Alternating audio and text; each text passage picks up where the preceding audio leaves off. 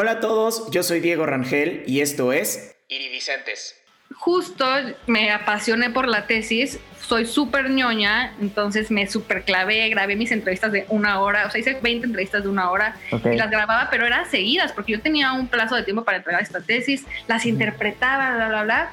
Y en el transcurso de la entrega de tesis me dice, Zurdo, están buscando en una agencia de management a alguien que trabaje como label manager y empiezo, sigo con los rumberos y sigo con los rumberos, sigo con los rumberos y de repente empiezan a crecer y a requerir más cosas. O sea, ¿quién va a mandar el mail para dar la cara con el artista? Hay una colaboración importante, ¿quién le va a dar seguimiento? Este, es de lanzamientos y yo en la madre. Entonces empiezan, yo me empiezo a involucrar en cosas que a lo mejor no me correspondían, pero por ser parte del equipo y por ser tan ñoña, me empiezo a meter o sea, todas las estrategias que estaba haciendo estaban funcionando y lo veías en números, o sea, como que empecé a medir resultados y dije, ay, hay frutos de nuestro trabajo, qué increíble. Y de ahí fue cuando decidí que, no, no, esto es lo mío, o sea, ¿para qué me estoy haciendo mensa? Esto es lo mío. Amantes de la buena música y de las historias, este es Siri Vicentes, el podcast en donde cada semana tendré conversaciones inspiradoras con personas que están innovando la industria musical. Hoy me acompaña Marla Bernal. Marla es la actual manager de los rumberos y da asesorías de marketing y artistas. La historia de Marla es muy inspiradora. Este episodio seguro te va a gustar y te va a aportar mucho, sobre todo si estás indeciso sobre si estudiaste la carrera correcta y si no tienes claro el camino que quieres recorrer. Si tienes clara tu pasión, eventualmente llegarás ahí. En este episodio hablamos de la historia de Marla, cómo la vida te va llevando hacia lo que verdaderamente te apasiona, qué hace un manager, cómo no cruzar la línea entre manager y secretaria personal y mucho más. Sigue a Marla en Instagram y escríbele si quieres una asesoría de marketing. Estoy seguro que te va a ayudar mucho. Te dejo todo en la descripción del episodio. Sigue la conversación en mis redes sociales que también te voy a dejar en la descripción. Y ahora sí, te dejo con este episodio con Marla Bernal. Marla, bienvenida a Iridicentes. Qué gusto tenerte por acá. Em, me da, mucha emoción platicar contigo porque, bueno, platiqué ya con Lito y con Paul y saber lo que hay detrás de ellos también está padre, como te contaba ahorita. ¿Cómo estás? ¿Qué tal la tu día? Hola, Diego. Muchísimas gracias por invitarme. Quiero que sepas que es el primer podcast al que me invitan, entonces, pues espero darte mucha información y soltarme todo lo que pueda porque nunca lo he hecho. Qué padre, qué emoción que eres el, eres, es el primer podcast. Aquí puedes hablar de lo que sea. La verdad es que aquí nos explayamos y también es un poco terapéutico, ¿no? Como contar tu historia y así, entonces va a estar padre. Sí, sí, sí. Este, antes, antes de arrancarme con la entrevista, a mí me gusta empezar estas, estas pláticas con unas preguntas rompehielo. Okay. La, estas no te las mandé porque son sorpresa. Este, la dinámica de las preguntas es que me contestes con lo primero que, te, que se te venga a la mente o al corazón, ¿va? Ok. La primera pregunta es, ¿qué soñabas ser cuando eras niña? Ah. La primera opción tenía dos. Iba a ser entrenadora de Pokémon. wow. Ya después, años después, entendí que sí se podía cuando se puso todo esto en moda sí. de cazar Pokémones, pero sí, mi hermano me decía que íbamos a ser entrenadores de Pokémon y entonces yo estaba súper... Oye, ¿cuál, era tu, ¿cuál era tu Pokémon favorito? No, Pikachu. ¿Pikachu? O sea, sí, yo sí, súper. Fiel a Pikachu. Eh, y después, ya pensando en el futuro, quería ser actriz. Todavía tengo ese sueño un poco frustrado, pero, pero sí, se me antojaba ser actriz. Ya más grande grabé algunos cortometrajes y un comercial, pero era súper penosa de niña. Entonces me llevaban a audiciones porque yo quería ser actriz, pero no daba una, nunca quedé en ninguna, oh. en ninguna audición de nada. Ajá. Y ya más grande se me fue quitando la pena, pero pues ya, no formalicé como actriz, la verdad. Oye, pero pues ahorita eh, con lo que hacen con los, los videos de los rumberos, por ahí deberías de hacer un, al menos un cameo o algo así, ¿no? He tenido algunas apariciones en TikTok, en algunos videos de fondo, pero ya, ya, ya me están usando demasiado de todo, entonces ya me dijeron como, creo que ya no podemos ponerte tanto todo, ya te conocen, ya no es tan creíble. Súper bien. La, la, segunda pregunta es, ¿cuál, ¿cuál fue tu primer concierto al que fuiste? ¿Te Uy, siempre lo voy a recordar. Natalia Lafourcade en el Metropolitan wow. en el 2000. Me llevó mi papá porque estaba traumada con la primera etapa de Natalia Lafourcade y le abrió asilos. ¡Oh, qué gran concierto! Fue mi primer concierto de la vida. Bueno, el primero en la panza de mi mamá. Ajá. Este, creo que fui, fueron a ver a Michael Jackson. Órale. Hoy había nacido, no me acuerdo, pero ese siempre me cuentan. Y el primero así que me acuerdo bien, bien, bien fue de Natalia Lafourcade. Wow, qué gran concierto con Basilos y Natalia. Sí, aparte abrió Basilos, ni siquiera había pegado y cantaron mi primer millón. qué padre, qué divertido. Sí. Un, consejo que siempre das. Un consejo que siempre doy. ¿A quién? Depende a quién. Mm, alguien que quieras. Alguien que quieras mucho. Alguien importante. Mm, que las cosas siempre pasan por algo. Ok, me gusta. O sea, que siempre por algo está sucediendo algo y como que luego no lo sigo, ¿eh? Pero siempre lo doy. Y pues no hay que preocuparse de más, o sea, hay, que confiar. Tendemos a no hacerle caso a nuestros, a nuestros propios consejos, ¿no? Pero, exacto. Pero está padre. de afuera es más fácil. De, afuera es más fácil, exacto. Algo que no sabes, pero te encantaría aprender. ah, cantar. ¿Cantar? Sí, bueno, de hecho he, tomado clases de canto, pero como que no me he metido al 100 como que separo mucho el trabajo en la música y aparte el talento musical. Entonces, no, no, de chiquita me metí a clases de piano, pero me daba flojera, no me gustaba. Y ya metida en esto me di cuenta que, que siempre he querido aprender a cantar bien. Entonces yo creo que me tendría que clavar un poquito más. De hecho, María Centeno me estuvo dando clases de canto, pero luego se fue a Guadalajara, entonces ya no le he dado seguimiento, pero sí. Wow, pues espero que, ahí retomes las clases con María. Sería padre. Em, un gusto culposo. Es un gusto culposo. Em, pero musical. De lo que sea. Puede ser de lo que sea. Ah, ah, ah, ay, buena pregunta. Es que luego no los considero gustos culposos y siento que es normal. Mmm... Te, voy a contar mi gusto culposo, que no es, fuera de la música, para que te des una idea. A mí me encanta, y todo el mundo se burla de mí, seguramente tú lo harás. Em, me encantan las, las enfrijoladas, echarle catsup. Ok. ok. Ay, pues no sé, es que yo como todo y te lo juro, no sé. A ver, mejor te digo un gusto culposo de la música. Ah, bueno, no es un gusto culposo, la verdad, pero toda la vida he amado a Selena desde niña. o sea, ajá, o sea, no lo veo como un gusto culposo. no, pero, pero sí, no, no, es tan, no es tan común, ¿no? O sea, como que pues, últimamente ya es un poco más, más normalizado, pero antes como que sí, todos nos lo guardábamos. Yo también soy fan de Selena. Es que, o sea, cuando, mis, bueno, la familia de mi mamá es de Monterrey. Ajá. Yo me acuerdo que en todas las fiestas de que era niña todos bailaban y siempre ponían todas las canciones de Serena y las bailaban y justo yo aprendí a bailar viéndolos. Entonces para mí era ah. como, wow, era lo máximo. Y ya cuando creces y estás puberta, como que no puedes decir que te gusta ese tipo de música y ahorita ya, eres más libre de eso, pero... Sí. Siempre... Sí, como que, como que antes estábamos como, no, y si el rock y el punk y si no escuchas eso, eres como medio lame. Exacto, si no estabas como en tendencia. Ahorita ya, bueno, obviamente es un icono y es muy famosa y respetada, pero después de niña no era así. Sí, totalmente. Ponía mis cumbias.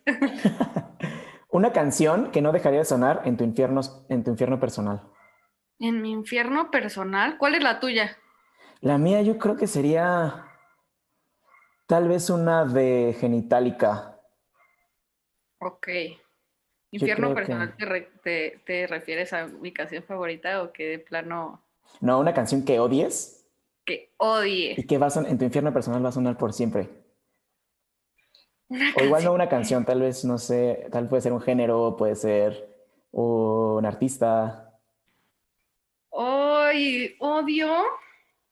No me gusta Taylor Swift, pero la canción que siempre estoy cantando la. No me acuerdo cómo se llama la canción, pero algo de Trouble. Ah, ya sé cuál. I know we're trouble well. No me acuerdo, algo así. Y esa canción, una vez que me cortaron cuando estaba, creo que en secundaria o prepa o algo así, ah. la puse y la puse y la puse. A veces sí la pongo como de, puede ser mi guilty pleasure. La respeto, pero no, no me encanta. Puede ser entre guilty pleasure e infierno personal porque pues también te recuerda a una época medio complicada, ¿no? Ajá. ok. ¿Cómo sería un día perfecto para, para amarla? Un día perfecto para mí, despertarme sin alarma, porque nunca duermo bien, siempre duermo muy poco. Entonces, bueno, despertarme sin alarma tarde, desayunar, hacer ejercicio, que esté medio soleadito, mm, escuchar música. Todo el tiempo escucho música, si me baño, voy en el coche, lo que sea, escuchar música. A lo mejor, si no es día laboral, pues no sé, ir a comer con mis amigos, con mi familia, echar una copita de vino, platicar y no sé, ver el atardecer en una terracita. Si es día laboral, pues obviamente ver a los rumberos. wow, gran día. Em, ¿Qué te hace sentir cool? Me hace ¿Qué me hace sentir cool? Mm. Ay, no sé. Este, pues trabajar en lo que me gusta de la música. O sea, cuando voy a un concierto que también ahorita ya no hay por pandemia o bueno, muy pocos, como que pasa el concierto y digo como, ay, entonces estoy en lo mío, qué bueno que me dedico a esto y qué bueno que aporté a esto. Qué increíble. Si tu canción favorita tuviera un sabor, ¿a qué sabría? Hmm. Más bien si, si tuviera un olor. Ok, un olor. Mantequilla con ajo. Oh, qué rico. Aparte tú, tú amas la, comida, entonces sabes de... Me encanta. sí, sí, sí, mantequilla con ajo es mi olor favorito de la, de la comida. Súper bien. ¿Cómo, ¿Cómo recargas energía? ¿Cómo recargo energía? Pues procuro, porque no lo hago siempre, pero sí procuro meditar. Em, hacer ejercicio. Es lo que más me... Luego estoy como súper cansada o desvelada lo que sea, y aunque no quiero, digo, bueno, ya el ejercicio me va a dar un poquito de, de energía y tomarme un tecito. Oh, qué rico. El, ejercicio es como doble, ¿no? Porque además de que te recarga energía, también como que te la quita y duermes de él. Sí, de hecho. ¿Qué canción le enseñarías a los extraterrestres cuando vengan a visitarnos? Cuando vengan a visitarnos. Ay, qué difícil pregunta. Pero creo que la de Snoop Dogg y la banda MS. esa canción, no sé por qué me traumó tanto, o sea, me encantó esa colaboración, fue como... Es que yo creo que fue de las primeras colaboraciones como para romper los géneros, ¿no? O sea, ahorita creo que ya es un poco más común, pero en ese entonces cuando salió esa canción sí era... Exacto. No sé, estábamos muy acostumbrados a colaboraciones de que Pitbull con reggaetoneros y con todo el mundo. Ajá, con todo el mundo. Después salieron miles de colaboraciones de todo, pero sí vino Snoop Dogg, ah, o sea, regresó y aparte vino a romper con, la banda MS y ahorita que lo regional y el trap y así también se están fusionando, creo que, wow. Sí, está padre. Y ya por último, Marla, ¿cuál es tu lema de vida? Mi lema de vida. Mm. Ah, pues uno que mi mamá siempre me ha dicho desde niña, que de hecho me quiero tatuar. Okay. La vida es un juego. Se gana o se pierde y tú decides cómo jugarlo. Wow. Me estresaba demasiado de niña en los exámenes y en todo, y entonces era mi, mi, mi mamá me decía como, a ver, es un juego, no pasa nada, ah. tú elige las estrategias, todo es un juego, disfruta. Entonces cuando estoy súper estresada digo, bueno, ya la vida es un juego, no pasa nada, elige tus batallas, bla, bla, bla. Wow, me gusta. Mi, mi lema de vida, fíjate que es muy parecido, es en inglés, es sounds like a problem, but not my problem. Exacto. Entonces, como, sí, sí, sí son un problema, pero no es mi problema, no pasa nada. Sí, creo que apenas estoy em, empezando a, aprender a elegir estas batallas que siempre nos dicen y no entendía por qué. Y eres como, no, ya hay tantos problemas que, no puedes preocuparte por todos. Claro, no puedes resolverlos todos. un, problema a la vez. Un problema a la vez. Em, esas fueron las preguntas ya rompehielo, Marla. Sí, que no estaba preparada. No estabas preparada, yo lo sé. Pero es el chiste también, porque al final es, es pues, lo primero que se te venga al corazón, entonces es como la, una respuesta muy genuina. Eh, antes, bueno, me gustaría primero empezar contigo eh, por el principio, ¿no? Eh, antes de que te dedicaras a, lo que te dedicas hoy, platícame un poquito de, de, cómo, o sea, no sé, cómo, cómo fue crecer en tu familia, en una familia musical, o sea, ¿por qué, ¿por qué la música estuvo presente hoy? Pues mira, mis dos papás son psicólogos, no son músicos, pero mi hermano sí es músico, es ginecólogo y es músico. Ok.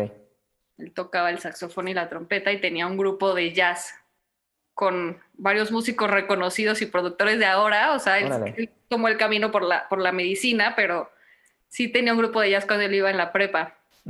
Entonces siempre se la pasaba tocando en la casa, él íbamos a ver a sus conciertos, él estaba en el coro de la escuela con la trompeta también, entonces eso siempre estuvo muy cerca. Y mi papá, aunque obviamente no sea músico, y mi mamá también, siempre, siempre en la casa escuchábamos música. O sea, mi papá se metía a bañar y ponía música, comíamos y ponía música para comer, música para cenar, o sea, todo el tiempo. Oye, ¿qué, qué tipo de música ponían?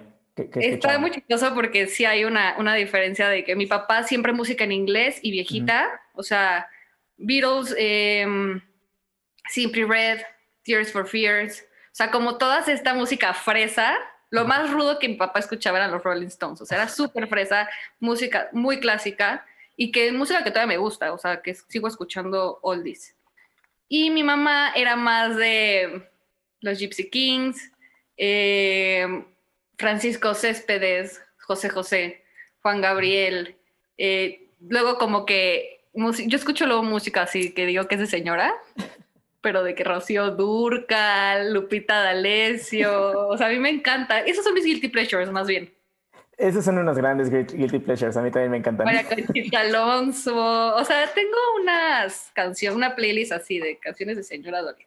Ajá. Y entonces, bueno, como que tenía las dos partes y pues siempre escuché de todo. Pero mi artista favorito hasta la fecha y que con él crecí más bien con, con esta idea de que me di cuenta que me encantaba la música fue con Michael Jackson. Yo me acuerdo de tener este VHS de, de Moonwalker, la película, y entonces la veía y la veía y la veía. Y era una historia al final, o sea, era su vida, pero eran sus conciertos y era una historia porque había grabado una película. O sea, fue como, decía yo, wow, me encanta. Ajá. Entonces, pues así crecí musicalmente. ¿Y crees que, o sea, crees que esta, o sea, escuchar tanta música, eh, o sea, tanto del lado de tu hermano como, como tus papás que la ponían todo el tiempo, te haya querido hacer o, estar involucrada en el mundo de la música? Híjoles, creo que sí, pero no sabía qué era la música. O sea, ayer platicaba con, con mi roomie y me decía, deberías de platicar de tu abuelo. Pero mi abuelo era un payaso muy famoso en México. Ok. Se llamaba Bozo. Y pues yo estaba muy chiquita y, y, él iba a mis fiestas y todos los papás iban a mis fiestas para verlo a él porque era un payaso icónico. Entonces como que siempre estuvo la vida de artista en mi familia sin que yo estuviera tan involucrada por ser una niña, pero mi mamá me contaba y de las giras y de todo y pues era, era un show que él hacía, pues era un artista, pero al final no era músico. Entonces, en cierto grado estuve medio involucrada en eso y, mi familia ya tenía como este know-how de, alguien, de artista en la familia. Pero inclinarme más a la, música lo, descubrí más grande. O sea, yo a partir de que fui a mi primer concierto, ya quería ir a conciertos todo el tiempo, siendo una niña, Luego tenía mi, sí veía novelas de niña, la verdad. Veía todas las novelas de Belinda y de Daniela Luján y así. Hasta que llegó el fenómeno de rebelde. Ajá. Que la verdad, aunque muchos lo critiquen, lo que sea, es un gran fenómeno mundial. Está cañón. Entonces empecé a ver como, ay, el grupo, la banda, no sé qué. Y de repente los amigos de mi hermano que también trabajaban en, en la música, estos que sí siguieron el camino en la música, me invitaban al backstage de conciertos ellos tocan con Camila, por ejemplo, entonces una vez me invitaron al backstage y yo, wow, el mundo de la música, y así en camerinos, y yo decía, qué padre estar atrás de esto, pero nunca pensé en dedicarme, yo porque era una fan y seguramente mi futuro era, ser grupo y nada Entonces yo, me decían, hay concierto, y yo puedo ir a, camerinos, sí, sí, entonces me pasaban y veía todos. Entonces ahí le empecé a agarrar el gusto, más bien, por ellos. Y, yo, o sea, no sé lo que noto. ahora me, me, contabas de que te metieron a clases de piano, pero no te gustaba. Sí. Pero ahorita que me cuentas que te encantaba el backstage y conocer a los artistas, e ir a los conciertos y ver cómo se hacía todo, fíjate que yo siempre he pensado que la vida de artista es, es una vida muy complicada, ¿no? Porque al final es una vida de mucha disciplina. Y si no tienes esa disciplina, pues no, no, lo vas, no la vas a hacer. Pero también necesitamos estas personas que están detrás de y que ven todo lo, todo, todo como lo, lo que está pasando. Lo que, tiene que pasar para que pase. Este, con esto, tú, ¿en qué momento, o sea, ahorita, ahorita tú no, tú ibas a los backstage como tal vez como por forma de diversión o de, para saber cómo se hacía? por diversión. por diversión totalmente. ¿Qué, ¿En qué momento tú dijiste, quiero dedicarme a esto? Sí, como dices, era por diversión, porque soy una morbosa y, de la, y amante de la farándula en, de todo. O sea, de todo. No nada más era de la música, sino me sabía todos los chismes de todo. este, me encantaba. Pero más bien me doy cuenta que me quiero dedicar a la música hasta la carrera. Ni siquiera hubiera estudiado lo que hubiera estudiado. O sea, yo no estudié music business. Creo que me hayas preguntado, pero yo no estudié music business, yo estudié imagen pública. me di cuenta que me gustaba la artisteada, o sea, me gustaba la farándula en general, pero la música, sí, me gustaba escucharla y escucho mucha música, pero jamás de voy a dedicarme, voy a ser manager, no, jamás. Jamás me pasó por aquí. Es hasta la carrera.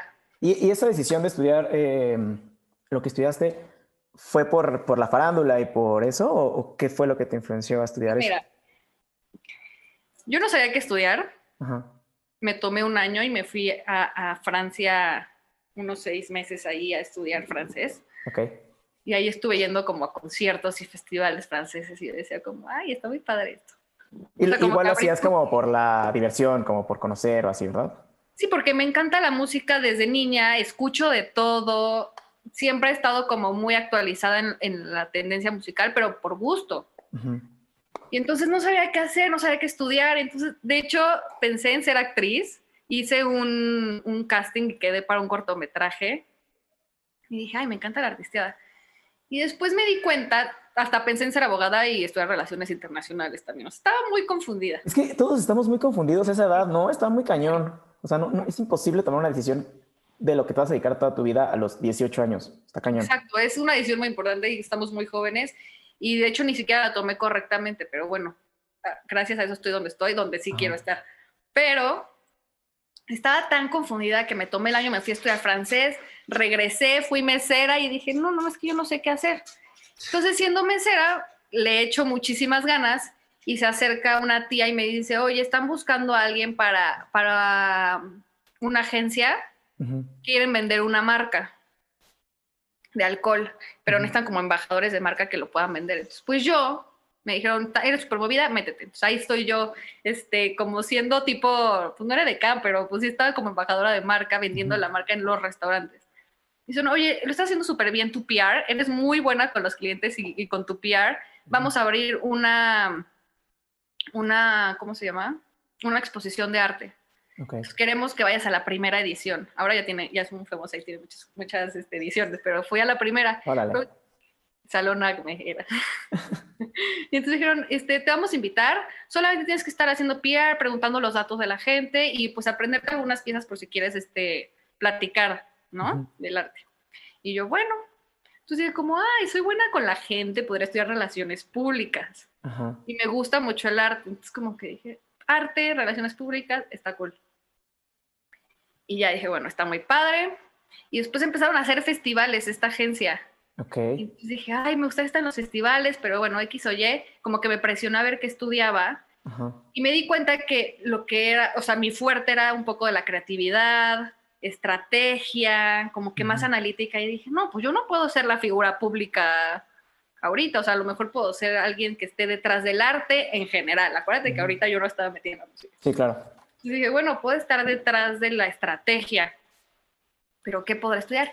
En ese entonces mi prima estaba estudiando imagen pública, que también estaba confundidísima de qué iba a estudiar, pero ella estaba ya más avanzada, ya estaba en, en, un semestre más avanzado y me dijo, mira, está muy padre, en una clase de prueba, pide informes, fui y empezamos a hablar como de los estilos, primero como de imagen física, pero después como de los artistas. Y entonces yo me acuerdo que Álvaro Gordoa, que es el, el creo que el rector del colegio, en ese momento era profesor, nos e, es súper encantador para hablar. Entonces nos empezó a platicar de este manejo de crisis con artistas, de Alejandro Fernández y cómo se creó tal oh. este, Kiss, cómo se creó Kiss, y muchas cosas que yo dije, wow, trabajar con artistas y ser como el mastermind de atrás, ¿no? O sea, tener todo, todo, todo pues tú vas a hacer la estrategia y que esto funcione. Y dije, esto me está gustando. Entonces empecé a investigar más y dije, bueno, creo que esto es lo mío, era una carrera relativamente nueva. Y dije, bueno, pues voy a confiar. Entonces me metí y mi tirada era trabajar para los artistas, actores o, quien fuera. Tú, tú, tenías la tirada de, de, la artisteada. Ajá, o sea, me encanta la farándula y dije, bueno, voy a meter con los artistas, voy a estar detrás a ver qué hago, no sé. Ajá. Y, como tal, eh, eh, perdón que te interrumpa, em, como tal, una, o sea, en imagen pública, ¿qué haces? O sea... En imagen pública, el problema es, principalmente, que la imagen, todo tiene una imagen, todo comunica, todo es imagen, un producto, una empresa, una figura pública. Entonces hay demasiadas cosas que puedes hacer, o sea, desde dedicarte a la imagen física de una persona, a ayudar en la parte de publicidad y marketing, este, no sé, comunicación. Entonces, más bien hacen las, se hacen las estrategias para posicionar a, esta, a este producto, o sea, persona física, o sea, lo que sea. Entonces, como que es de todo un poco, ese es el problema. Es una embarradita de comunicación, de publicidad, de psicología, de bla, bla, bla, bla. Mm, es bueno porque aprendes de todas las áreas y la idea es que tú salgas como consultor en imagen pública y que tú puedas dirigir este equipo para que puedan hacer una gran estrategia. Claro. El problema es que no es tan conocido y no es como que llegas a una empresa de, hola, estoy imagen pública, contrátame. O sea, más bien es como tú hacer tu negocio. Entonces ah, muchos se gradúan de esta carrera y pues terminan siendo consultores en imagen física y lo hacen muy bien. De hecho, una de las maestras que más admiro y que seguí tomando clases con ella como de comunicación verbal y no verbal y así, es se dedica a esto al 100% y lo hace perfecto. Pero hay personas como yo que como que le inquietaban que todo mundo hacía lo mismo y yo dije, yo no quiero hacer lo mismo que todo mundo, quiero hacer algo diferente, entonces no encontraba qué. ¿Qué es, ¿Qué es eso mismo? O sea, ¿hacia dónde se iban todos? ¿Tú qué, a la imagen física, la, mayoría, o luego decía, no, bueno, no encuentro trabajo de, de, consultor en imagen y se metían agencias de publicidad, de marketing, porque sí teníamos los conocimientos, pero pues habría que especializarse al final, como en todo. Claro. Entonces yo empecé a trabajar a la mitad de la carrera con un consultor en imagen que también es muy bueno y que lo sigue haciendo muy bien. Me dio la oportunidad de ser como su becaria y dije, no, pues esto no es lo mío. O sea, no, no me encanta la imagen pública, este, de imagen física, pero aprendí muchísimo, sobre todo como darlos, vi cómo hacía los talleres y todo. Y dije, no, pues esto no es lo mío. Y después entró con un diputado. Dije, bueno, a lo mejor la política es lo mío, porque yo me acuerdo que quise trabajar en relaciones internacionales y todo. Dije, a lo mejor la política. Puede ser. Trabajo con un diputado y dije, no, pues esto tampoco es lo mío. Y llega al final de la carrera y yo, madres, ¿qué voy a hacer? Y entonces viene a hacer el trabajo de tesis y nos hicieron escoger una empresa, una empresa cualquiera de lo que fuera que teníamos que elegir para hacer nuestro proyecto de tesis donde teníamos que hacer las estrategias de posicionamiento de este lugar. Entonces mis amigos hacían la empresa del papá, de la mamá, que el salón de belleza, que una escuela veterinaria, bla, bla, bla. O sea, diferentes negocios. Y yo, como soy de indecisa, decía, como, no, no, no o sea, yo no, no, voy a hacer lo mismo que todos, no sé qué voy a hacer, pero tengo que escoger algo diferente. siempre he sido así como buscar algo diferente y que no sea igual, ¿no? No copiar, que también está mal, pero bueno, ahorita hablo de eso. y entonces, uno de los amigos de mi hermano, que ya voy a decir su nombre, se llama Zurdo, es un gran baterista, me dice, estamos buscando, apenas estoy trabajando en un estudio de grabación que se llama Estudio 13, Estamos buscando a alguien que nos apoye como con el marketing de, este espacio, a ver qué podemos hacer para traer más artistas, más productores y demás. Puedes elegirlo como empresa y yo, bueno, no sé de nada de esto, pero ok. Pues me invitó al estudio, me enseñó a los socios, me enseñó el lugar, estaba como en obra negra, o sea, estaban remodelando todo. Les expliqué lo que podía hacer, que eran estrategias de posicionamiento de un estudio de grabación. Entonces, ya, yo muy feliz con mi empresa y llego con mi maestra, mi asesora de tesis, y le digo, oye, pues aquí está la empresa que elegí. Me dijo, perfecto, para hacer la primera etapa de esa investigación. Y todos mis amigos haciendo 300 encuestas rapidísimas de productos y lo que sea. y me dice, el problema es que tus clientes de tu estudio no es todo el mundo. Son artistas, ingenieros y productores, ¿no? Y yo, sí. Me dice, pues tú no puedes hacer encuestas, tienes que hacer entrevistas. Y yo, ¿y cuántas? Y me dijo, pues como 20. No, no. La madre, no conozco ningún artista, ningún productor, ningún ingeniero, ¿qué voy a hacer? Ajá. Este, este zurdo me ayudó muchísimo y me dijo, a ver, te voy a pasar los contactos de artistas, productores e ingenieros del mundo, así, de la industria que yo conozco, que son mis amigos y que nos van a echar para. Ok. No, no, no, no, no. O sea, me pasó el teléfono de Jimena Sariñana, de María, ah. María León, de Rodrigo Dávila de Motel, este, de Germán Araujo, no sé, de grandes productores y grandes que ahora conozco, que yo no conocía en ese entonces a muchos. Me dio los contactos y yo con un Excel de, a ver, teléfono, nombre, ya me contestó, no me contestó, me dejó en visto y yo decía, qué pena, ¿cómo voy a entrevistar a esta gente? La verdad es que tuve muchísima suerte. Entrevisté a artistas súper buena onda, productores e ingenieros talentosísimos. Yo, yo iba de, de toda la, en toda la ciudad viajando para ir a sus estudios, entrevistarlos, unos tuvieron que ser por teléfono, una vez tuve que hablar con un manager, que yo ni siquiera sabía cómo era el trato con un manager ni nada. Me dijo, oye, este, me platicaron que quería hacer esta entrevista, creo que era el manager de María León, no sé. Y me decía, este, no, pues no la puedes tener en vivo, pero te voy a pasar un teléfono, te comunicas, tienes tanto tiempo. Y yo, sí, sí, iba manejando. Entonces yo hice la entrevista y dije, wow, nunca pensé que iba a tener tanto acercamiento con este tipo de figuras de la industria musical. Y empezaste a tener como este rush, como de emoción. Ajá, ajá, o sea, me, empecé a emocionar y dije, qué, em, qué padre, o sea, creo que esto es lo mío. Ajá. Y entonces, justo me apasioné por la tesis soy súper ñoña, entonces me súper clavé, grabé mis entrevistas de una hora, o sea, hice 20 entrevistas de una hora y las grababa, pero eran seguidas porque yo tenía un plazo de tiempo para entregar esta tesis, las interpretaba, bla, bla, bla. Y en el transcurso de la entrega de tesis me dice, Zurdo, están buscando en una agencia de management a alguien que trabaje como label manager. Y yo, ¿qué es eso? Y dijo, pues, no sé, pero vea la entrevista. Y yo, bueno, fue la entrevista y me dicen, este, pues sí, o sea, ya me entrevistaron como dos veces. Sí, quedas. Y yo, pero no, ¿qué tengo que hacer? No sé qué tengo que hacer, ¿qué es esto? Pues te voy a ir enseñando. Y yo, bueno. Oye, ¿y, sabes por qué sí te contrataron? ¿O, qué, vieron, qué, habrán visto en ti como para decir, esta chava no tiene experiencia, ni no sabe ni qué es, pero sí vamos a tener, ¿no? de hecho, estoy súper agradecida con ellos porque no tengo experiencia, no tenía experiencia en nada y me contrataron. Pero yo creo que estaba muy segura de mí misma y platicaba con mucha seguridad de lo que había estudiado, de imagen pública, que a lo mejor yo sabía que podía aportar. No sabía cómo, pero podía aportar algo. Claro.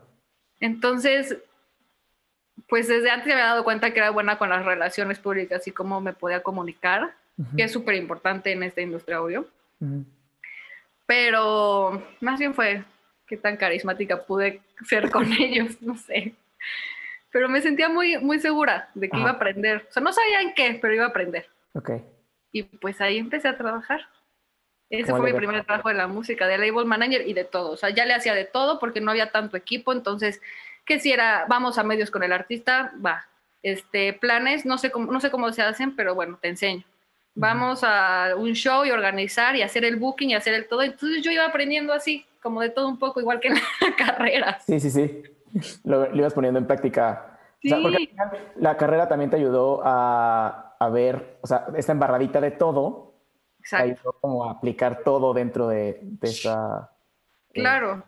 o sea, ahora digo como, bueno, hubiera estudiado music business y me especializaba o hacía una maestría de imagen pública, pero si hubiera hecho eso, a lo mejor me hubiera dedicado a esto. Claro.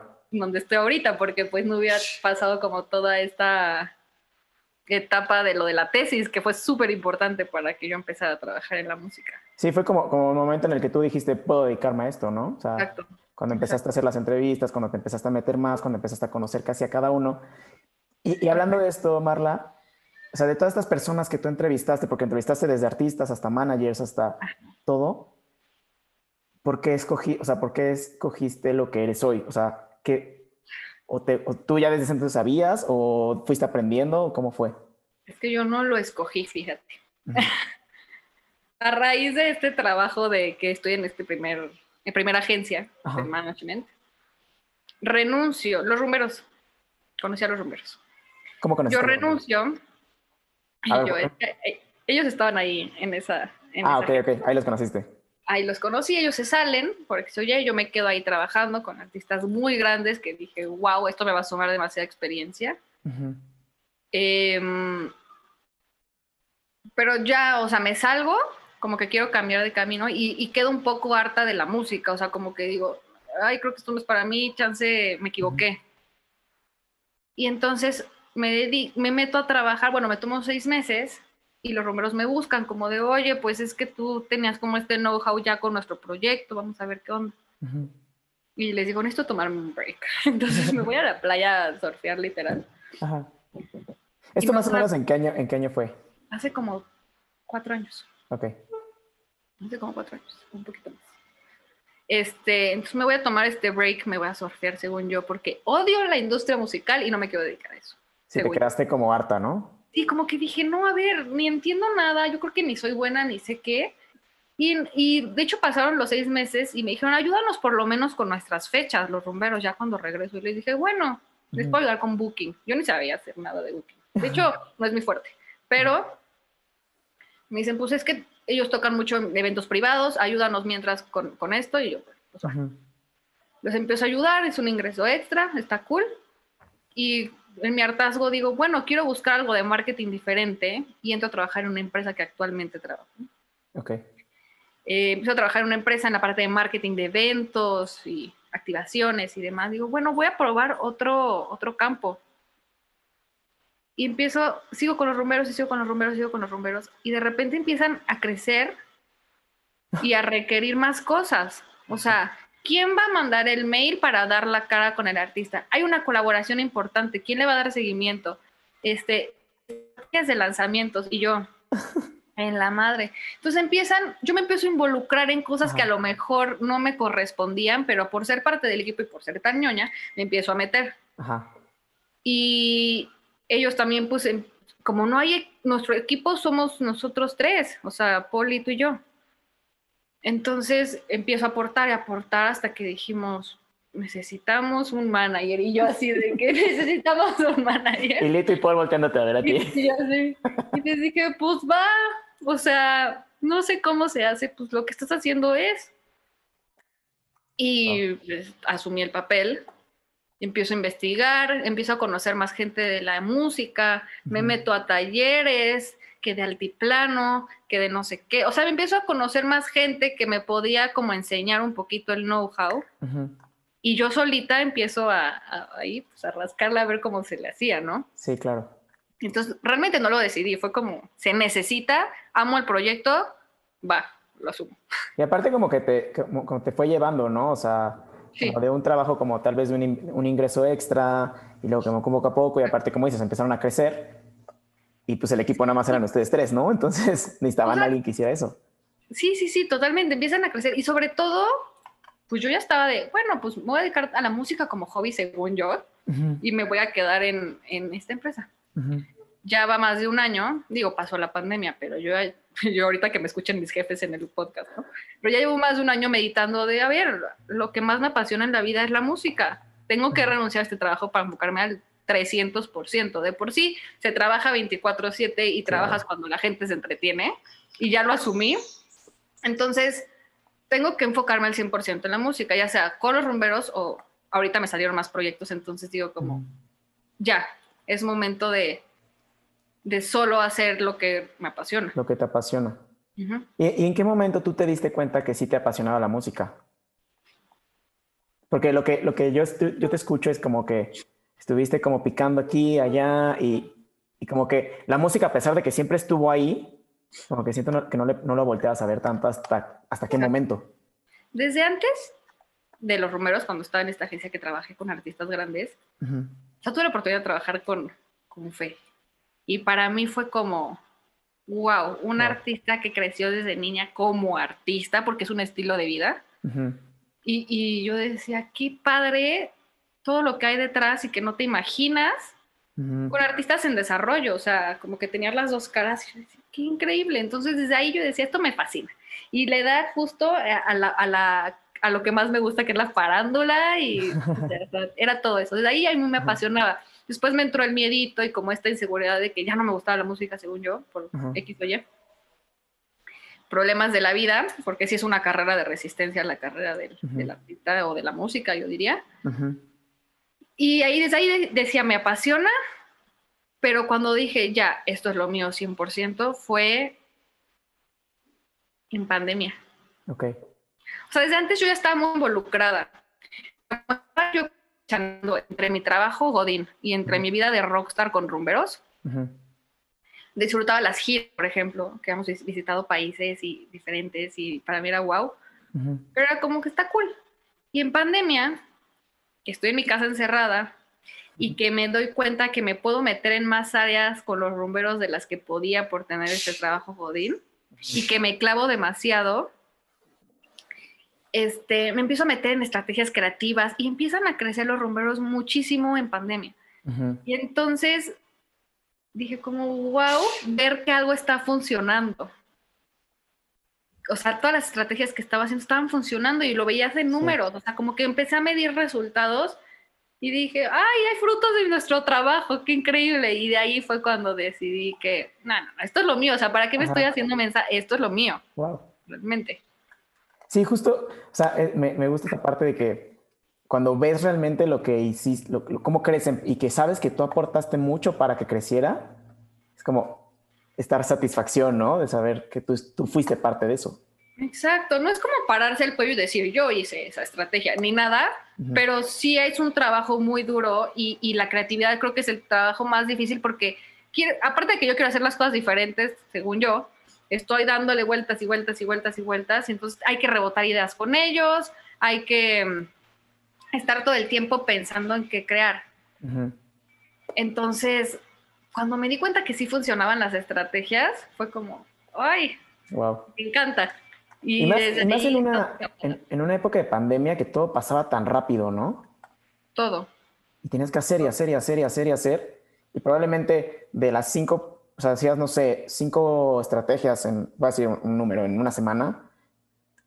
Y tal vez en una semana no, em, no, no, rendían frutos, pero como que poco a poco iban rindiendo frutos más adelante, ¿no? En pandemia pasó de todo, como que separaron los shows y dices, bueno, para empezar, el fuerte de los rumberos son los shows en vivo, o sea, aprenden demasiado a la gente y conectan demasiado, o sea, su música puede que la escuches y digas, ah, está padre, pero el show en vivo de los rumberos es lo máximo y lo han dicho otros artistas como de, es cuando conectan con ellos. Sí, está cañón. Entonces imagínate que te quitan esa herramienta con la que conectabas. Entonces decimos, pues, ¿qué hacemos? Ellos ya habían compuesto demasiado, pero en la pandemia se pusieron a componer como locos y de verdad son súper disciplinados, súper. Y empiezan a componer, a componer, a grabar, a grabar. Lito estaba haciendo la, la, mm, cuarentena en Guadalajara, Polillo acá, y decimos, pues es hora de grabar videos, porque no podemos dejar de sacar música, nos vamos a morir en redes y en plataformas si no sacamos música. Y entonces estando en pandemia, nos pusimos a grabar videos con todas las medidas. Este, no obviamente no podemos tener un equipo grande para las grabaciones, entonces empezamos a hacer los guiones nosotros, porque no podemos tener una producción tan grande y ahora ya tenemos Rumba Films que... Sí, wow. éramos directores, productores, todo lo hacemos nosotros, o sea, literal. Y fue cuando dije, wow, que podemos hacer tantas cosas, nada más es creatividad.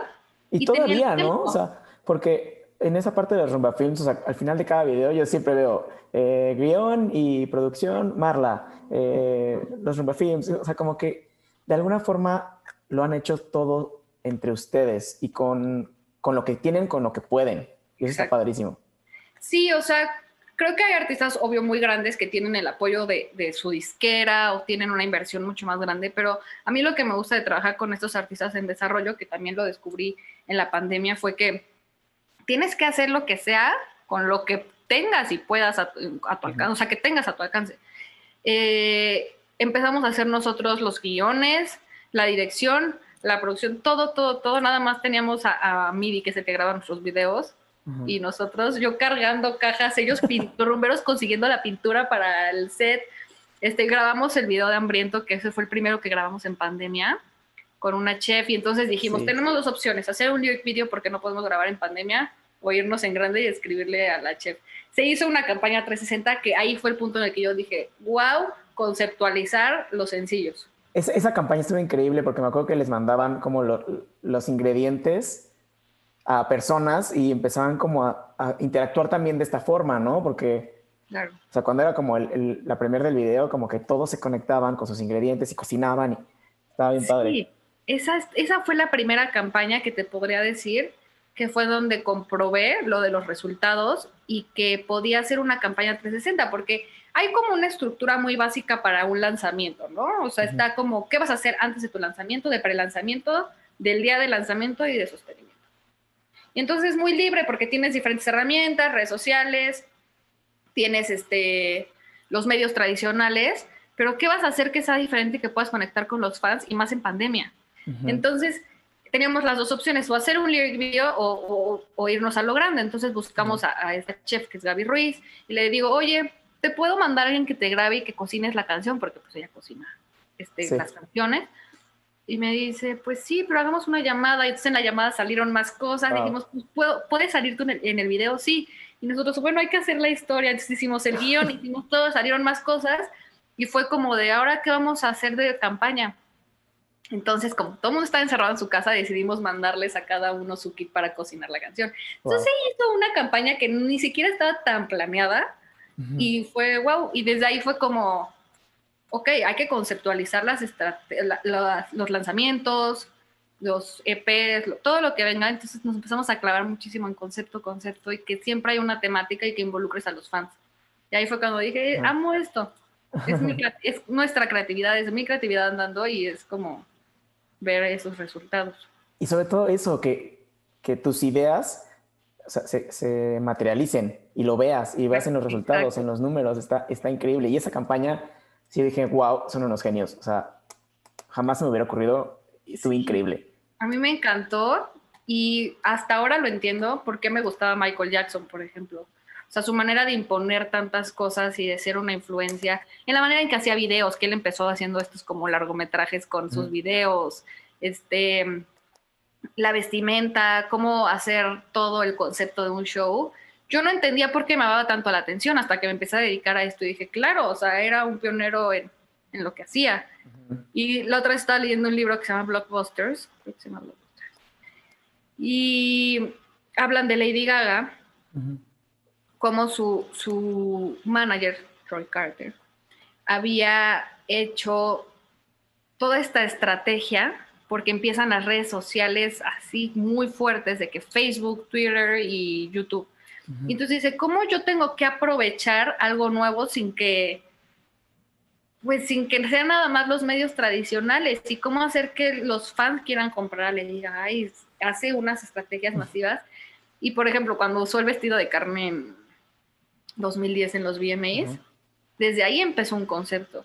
O sea, desde ahí ya estaba rompiendo esquemas y digo, eso está muy loco, hay muchos artistas que no se tienen que ir a ese extremo. Sí, claro. Pero desde ahí empiezas a, llamar la atención de, de, más, este, pues tanto de los medios como de artistas y de público, de los fans. Entonces decía yo, wow, que puedas hacer esas estrategias tan locas para llamar la atención. Entonces, obvio, aterrizado a hoy y a los rumberos fue como, puedes hacer algo mucho más grande que no solo sea sacar música y ya. Y aparte, creo que algo, algo muy padre que tiene, que tiene el proyecto de los rumberos es que cuenta una historia, como que siempre busca contar historias, ¿no? O sea, por ejemplo, en esta, en esta estrategia de la, de la comida, era una canción, pero aparte tú la podías comer, ¿no? De cierta forma, o sea, como que era una experiencia. Este, este, esta serie de videos que han salido de Dime que sí y el, y el guion, es, un, es una historia. Entonces, creo que eso es lo que conecta con las personas, las, historias y la experiencia y que lo puedan vivir de cierta forma, ¿no? Que sientan parte de. Sí, o sea, creo que lo, algo que sí se me quedó súper grabado en la carrera, teníamos una materia que se llamaba eh, algo de creatividad, desarrollo de la creatividad o algo así. Y trabajábamos mucho con los sentidos. Entonces era, ves una película, ves un cuadro y cómo lo puedes representar con los cinco sentidos. Entonces, eso te hace contar una historia y te hace involucrarte más emocionalmente. Y de la nada fue como pasó lo de, lo de hambriento y después pasan otras estrategias que digo, sin querer, queriendo, estamos involucrando más sentidos. Sí. Entonces, por ejemplo, ahorita en la pandemia me salió la oportunidad de empezar a dar asesorías a artistas en desarrollo que apenas van a lanzar su primer sencillo. Yo siempre les digo, piensa a qué sabe tu música, qué huele, en qué lugar te imaginas que estás y crea un universo de, esta canción o de tu proyecto para que puedas hacer un concepto, porque hay veces que escuchas la música y ni te imaginas al artista y lo ves y su imagen no coincide con lo de la música y entonces es una historia que no entiendes y se hace un desmadre, pero ya después es como, wow, o sea, si te pones a pensar en cada sentido y en el objetivo que, al que quieres llegar, puedes crear una historia que al final vende. y pues queramos o no, la música, una escuchaba un, podcast de Francisco Granados. Ah, sí, wow. Y él decía, sí está muy frío decirlo, pero al final un artista y la música, pues es un producto y es una marca que tienes que vender. Totalmente. Eh, y pues aunque sea muy emocional y sea arte, hay que buscar la manera de que esto sí sea negocio y que se venda. Y aunque la música sea una carrera de resistencia y que sí es, para muchos es, sí es difícil el camino, algunos que tienen demasiada suerte y que con una canción ya pegaron proyectos que llevamos años con los proyectos dándole y dándole, dándole a ver qué pega y, e innovar, eh, pues hay que considerar que sí es un producto. Y una vez que estás afuera, pues tienes que mantenerlo. Sí, totalmente. Y creo que o sea, creo que vale mucho el trabajo previo, ¿no? O sea, muchas, como dices, muchas veces igual una canción pega, pero creo que lo verdaderamente valioso es todo el trabajo que hay detrás de y que mm, hay un concepto que me gusta mucho que es lo de las 100 horas vuelo, que cuando te, para ser realmente bueno en algo necesitas acumular 100 horas vuelo. Entonces, pues es, es disfrutar estas 100 horas, ¿no? Y hacerlas, porque no hay otra manera. Porque puede ser viral de alguna forma, pero esa canción viral, pues igual se va a olvidar en un mes, ¿no? Si no hay un trabajo previo a eso. Sí, y ahorita más que tenemos las plataformas y los artistas pueden sacar música cada semana. O sea, cada semana hay miles y miles de canciones nuevas. Tú tienes que estarte actualizando, tendencia, bla, bla, bla. O sea, hay que hacer, estar todo el tiempo innovando, innovando, innovando, componiendo. A ver qué hay nuevo. Hay muchísima competencia. Ya no es como antes, que antes Michael Jackson, Madonna y todos los artistas no tenían las, las herramientas de las redes sociales ni nada, o sea, solamente era vender discos y hacer buenos shows. Y al ser tan originales, pues obviamente vendían. Ahora con tanta competencia y que somos, están influidos por todos estos grandes artistas. Pues. Totalmente. Voy, a cambiar aquí un, poquito de tema. Em, fíjate que he escuchado em, varias, varios podcasts o varias, varios managers justamente que dicen que hay una, una línea muy delgada entre ser manager de un artista y su secretaria personal. Me, gustaría que me contaras si sí es cierto, o sea, si, si, si esta, esta línea es muy delgada o si no es tan delgada y cómo no cruzarla. Es súper delgada. Creo que yo sí la he cruzado. Y mm, pues al final estás trabajando con una persona, o sea, el artista es una persona. Claro. Y hay veces que cuando también creas como esta amistad con el artista y aparte ahí está la relación laboral, es muy fácil cruzar de hasta dónde puede llegar. el manager al final es el director de orquesta. O sea, el manager tiene esta tarea de, de, pues sí, hacer una estrategia, que hay unos que se clavan más en otras cosas, pero de dirigir todos los elementos para que pueda funcionar el proyecto y que el artista pueda seguir creciendo. Prueba y error. Pero hay un punto, y más cuando el equipo es tan reducido, que si no se quedan muy claras las tareas de cada quien, pues el artista empieza, el, perdón, el manager empieza a abarcar mucho más de lo que a lo mejor le corresponde, o, por pasión al proyecto, pues te metes en todo. Claro. el artista empieza como a lo mejor a, agarrar al manager de asistente personal, de psicólogo, de mamá, de papá, de lo que sea, entonces yo creo que ya es esta manera en la que te relacionas sin querer creyendo, de estar tan, tener tanta convivencia. O sea, creo que el management para mí es como un matrimonio. En este caso es un matrimonio de tres con o sea, es una manera en la que todos los días hablamos, a todas horas. Fines de semana, no hay día que no hablemos porque todo el tiempo, pues es música, siempre estás cambiando. Yo creo que ya hay que empezar en algún punto en todos los proyectos en poner límites de, ok, después de tal hora a lo mejor, si no es una emergencia, puedo contestar al día siguiente. Fines de semana hay que procurar no hablar de trabajo. Pero sí es importante poner los límites tanto del lado del management como del artista para no cruzar esta línea, porque sí puedes terminar haciendo de todo. Sí, es que eso, eso era lo que era mi duda, o sea, porque creo que sí hay una línea muy delgada entre como esta secretaria personal, esta mamá, esta psicóloga y un manager, porque al final el manager es el que, pues el encargado de tomar las decisiones y de evaluar los, las decisiones que se pueden tomar, ¿no? Tanto las decisiones que quiere tomar el artista como las que tú crees que son buenas. Y muchas veces, pues creo que el artista tiene esta como, pues este amor a su proyecto y tal vez no ve como el panorama entero que tal vez tú sí ves, ¿no? Sí, bueno, al final, bueno, en mi caso, en mi caso, como somos tres en el equipo y luego sumamos algunas, algunas personas como para tener otros puntos de vista, porque sí es muy importante. Eh, entre los tres tomamos las decisiones. Pero, por ejemplo, en la parte musical, yo respeto muchísimo que ellos tengan este conocimiento musical, pero al tener yo un oído de fan y de escuchar mucha música, hay veces que les digo, esto sí es un hit, esto no, pero esto es a mi parecer. Y hay veces que ellos sí toman muy en cuenta esta, esta estas decisiones o esta manera en la que yo veo las cosas porque es alguien fuera de lo que estás creando.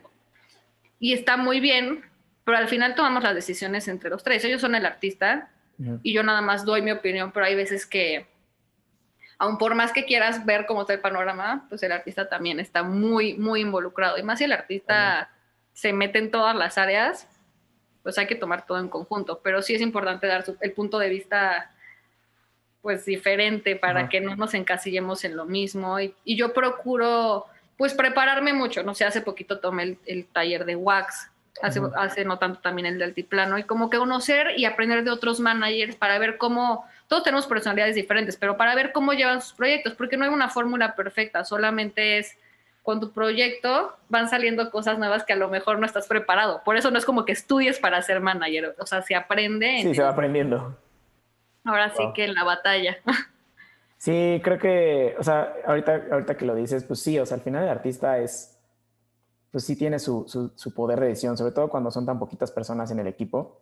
Y, creo que ahí es importante la parte de la conexión, ¿no? De que te sientas, o sea, que los tres de alguna forma estén enamorados del proyecto y que mm, sientas esta conexión y esta confianza con ellos para poder tomar decisiones entre los tres y no ser como esta persona que imponga tal vez, ¿no? Exacto, o sea, al final el manager siento que todas las semanas arriesgamos nuestro trabajo porque hay cosas que pruebas y que no sabes si van a funcionar, entonces las propones y es como, bueno, se me ocurre esto, pues veamos si funciona. O ellos también, pues no sabemos si va a ser hit o no, veamos si funciona. Entonces todo el tiempo es prueba y error. Sí. Entonces, pues hay que arriesgarse, porque si no, no, no, no sabes si va a funcionar o no. Sí, y es como entre los tres tirarse al vacío y esperar a que todo salga bien, ¿no? Exacto. Marla, voy a pasar ya a la última parte de, las, de la entrevista. Este, esta última parte es, son tres preguntas. Eh, y el chiste de las preguntas es, bueno, que me contestes. Ya es un poco más diferente a las primeras, puedes contestarme un poquito más explayado. La primera pregunta es, si pudieras escribir una canción y sabes que esa canción la va a escuchar todo el mundo, ¿de qué trataría? Si pudiera escribir una canción... Mm. Ay, qué duro, no sé, depende en qué etapa de mi vida esté. Ahorita.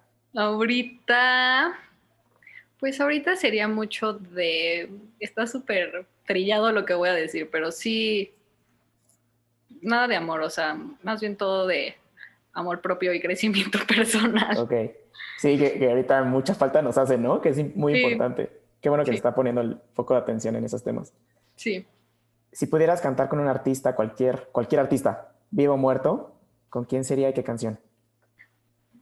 No, pues como La Flor con Selena. Wow. y con Michael Jackson, mi canción favorita siempre ha sido Human Nature. Ay, wow, qué gran, qué grandes canciones. Imagínate una, una, colaboración, Selena, Michael Jackson, Marla. Medley como La Flor y Human Nature. sí. ¿A quién deberíamos estar escuchando todos ahorita? A Billie Eilish. Billie Eilish. Billie Eilish. Sí. Wow, me gusta también es esta, esta, artista que creó también todo un concepto. No, no, esa me tiene vuelta loca. Ajá. Ahorita que estoy haciendo estas asesorías que te digo que salieron en la pandemia con artistas en desarrollo, Billie Eilish es mi ejemplo número uno del concepto que, que, que, creó, cómo conectó con su público tan centennial y wow. Sí, le, dio, le dio totalmente al clavo en su concepto, en el momento en que lo sacó, todo está, está muy cañona. Sí. Marla, pues muchas gracias este, por, por tu tiempo. La plática estuvo increíble, la disfruté muchísimo. Seguramente hay muchísimas cosas que, que la gente puede aprender de esta plática. Em, ya por último, eh, ¿dónde te podemos seguir? Eh, ¿qué, ¿qué, estás haciendo ahorita? ¿Qué sigue para los rumberos, para ti también? Pues, ah, bueno, primero que nada, muchas gracias por invitarme. Como te dije, es el primer podcast al que me invitan. Qué emoción. Por lo menos ya tengo práctica para futuros podcasts. Seguro, sí. me pueden encontrar en redes sociales como arroba marla-be. Es mi cuenta personal. Tengo una cuenta de comida que se llama Amar la Comida. Gran cuenta. y bueno, para los rumberos viene muchísima música, preparando shows ahora que ya se van a poder. Eh, estamos muy emocionados porque estamos por llegar a los 100 mil suscriptores en YouTube, que ha sido una meta que estamos persiguiendo desde hace tiempo. Nos emociona. Y para mí, pues dedicarme al 100% a la música. Quiero dejar la, vida Godín y dedicarme a la vida de rockstar, que es lo que me más, o sea, lo que más me apasiona, literal, la música. Eh, seguir apoyando artistas en crecimiento, en desarrollo, por eso estas asesorías de apoyarlos en, estrategias de lanzamiento, qué hacer con su música ya que la tienen lista para, para lanzar. Pues para mí me importa, o sea, me importa muchísimo apoyar a la industria y aportar algo en la industria musical cuando vemos que luego no tenemos el apoyo de disqueras o de distribuidoras por no ser artistas tan grandes. Entonces, seguir aprendiendo. Nunca se deja de aprender y más en algo que cambia tan rápido. Sí. Y eso. ¿Y cómo, cómo te pueden encontrar para estas asesorías? ¿Te escriben ahí por...? Igual me pueden escribir ahí por Instagram, me mandan un DM y, y con mucho gusto. Súper bien. Pues muchas gracias, Marla. Eh, espero que pronto ya regresen los, los conciertos en vivo y aquí en Querétaro los estamos esperando con, con los brazos abiertos y yo estaría ahí en primera fila. Ay, ojalá. pronto. Extraño pronto los conciertos de los rumberos. muchas gracias por todo, Diego. Gracias a ti, Marla. Eh, nos escuchamos la próxima semana. Que tengan todos un gran día. Bye. Bye.